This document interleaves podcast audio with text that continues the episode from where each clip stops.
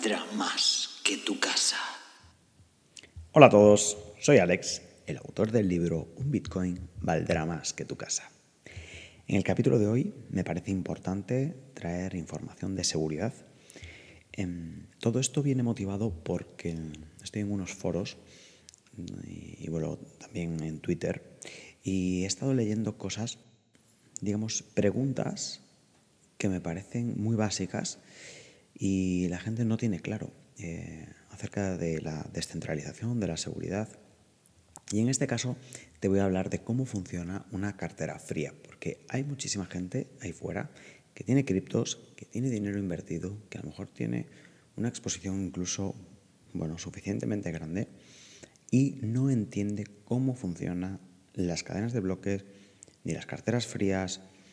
Eh, no saben utilizarlas, no las tienen, dejan sus fondos en, exchange eh, o las tienen en una billetera fría o caliente, pero no saben cómo funcionan, no saben qué pasa si las pierden.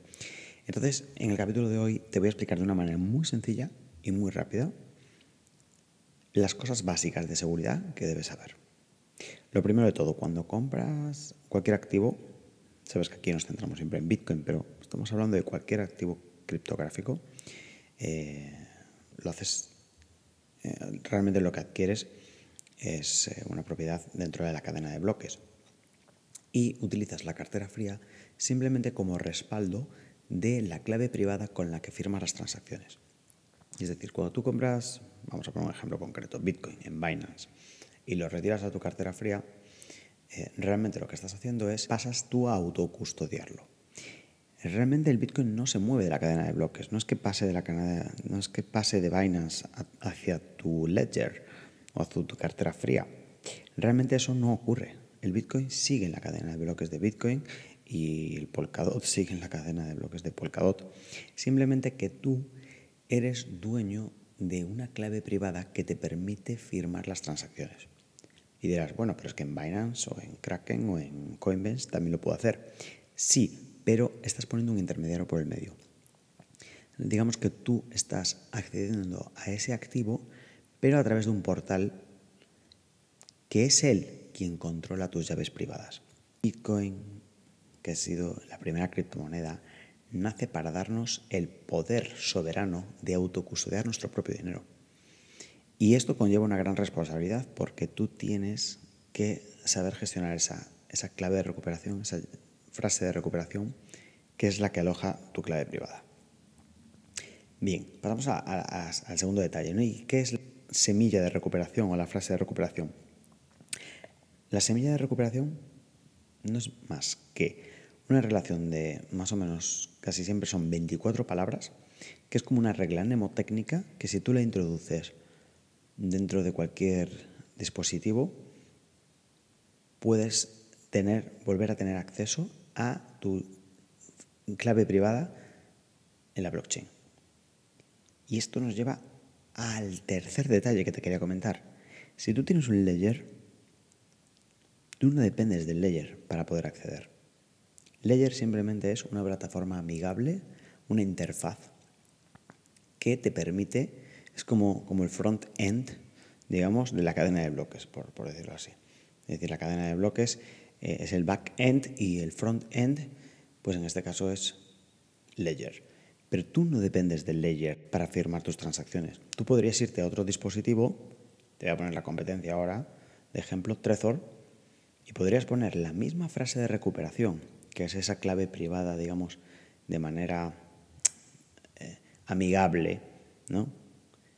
Si tú pones esa misma frase de recuperación en Trezor, tú podrías acceder a, todos tus activos otra vez. Y eso es la magia, ¿no? Eso es la magia de esto porque todo esto viene a colación de que ahí ponía una persona un tuit. Eh, la descentralización realmente eh, no existe porque eh, yo tengo todas mis claves privadas en Ledger. Esa persona no está entendiendo. O sea, tú no dependes de Ledger. No está entendiendo que Ledger es simplemente como una ventana hacia la blockchain, pero tú puedes utilizar otra.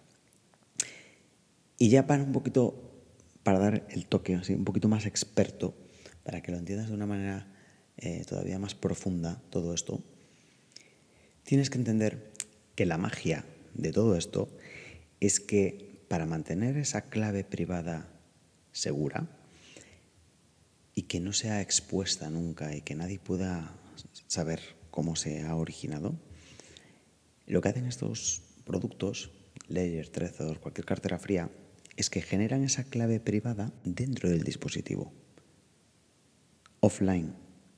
Es decir, cuando generan esa clave, el dispositivo no está conectado a Internet. Y esa clave no ha podido ser vista por nadie, ya que ha sido generada de manera offline. Entonces, ahí está el truco.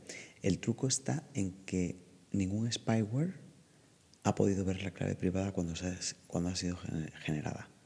Por lo tanto, solo tú, en el momento de que estás activando tu dispositivo, la has podido ver.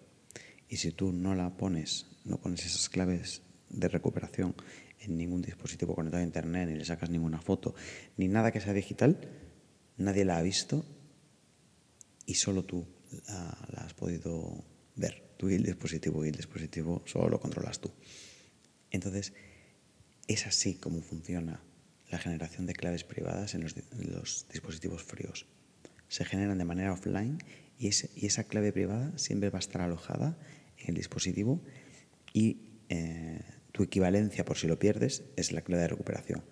Pero incluso hasta cuando conectas el dispositivo para hacer alguna transacción, ese dispositivo no se conecta a Internet. Entonces esa clave privada siempre está albergada ahí de manera segura, como si fuera pues un elemento analógico y no digital. Y es así como se protege, lo más importante, tus activos y la llave para poder firmar esas transacciones, que es tu clave privada. Eso es algo complejo de entender. Quizá si no tienes, em, digamos, algo de formación eh, anterior a esto, si quieres saber un poquito más, te recomiendo obviamente pues, mi libro y mi curso que tienes eh, los links en la descripción, por supuesto. Y vuelve a escuchar el capítulo eh, una vez que tengas un poquito más de información de base, eh, de saber lo que es la blockchain, de saber lo que es las claves públicas, las claves privadas. Y seguramente escuchando el capítulo dos o tres veces podrás, podrás entenderme si es que no, no lo has hecho. Y, y, si no me entiendes porque no me has sabido explicar, pues, pues siempre me puedes escribir un email eh, sabes que tienes la forma de contactarme también en, la descripción. Y por aquí estoy para seguir ayudándote a entender todo lo que nos proporciona esta tecnología, también sus riesgos y sus responsabilidades. Esto sería todo por el capítulo de hoy. Con esto me despido con un caluroso saludo y espero que estés muy bien y nos vemos en la próxima. Por cierto, recuerda que un Bitcoin valdrá más que tu casa. Un saludo, que estés muy bien.